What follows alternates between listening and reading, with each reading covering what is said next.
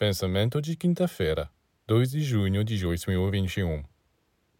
A água que conhecemos e usamos todos os dias para nos lavarmos é uma materialização do fluido cósmico que preenche o espaço. Através do pensamento é possível entrar em uma relação com este fluido e purificar-se através do contato com ele.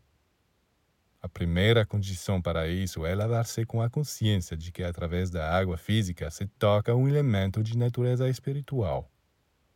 Portanto, tente lavar-se com gestos medidos e harmoniosos, para que seus pensamentos também possam se libertar e fazer seu trabalho.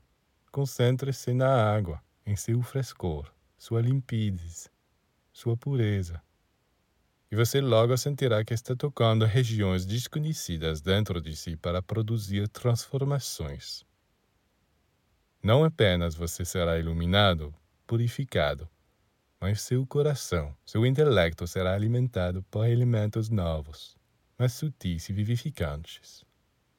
A água física contém todos os elementos e forças da água espiritual. Você só precisa aprender a despertá-los para recebê-los.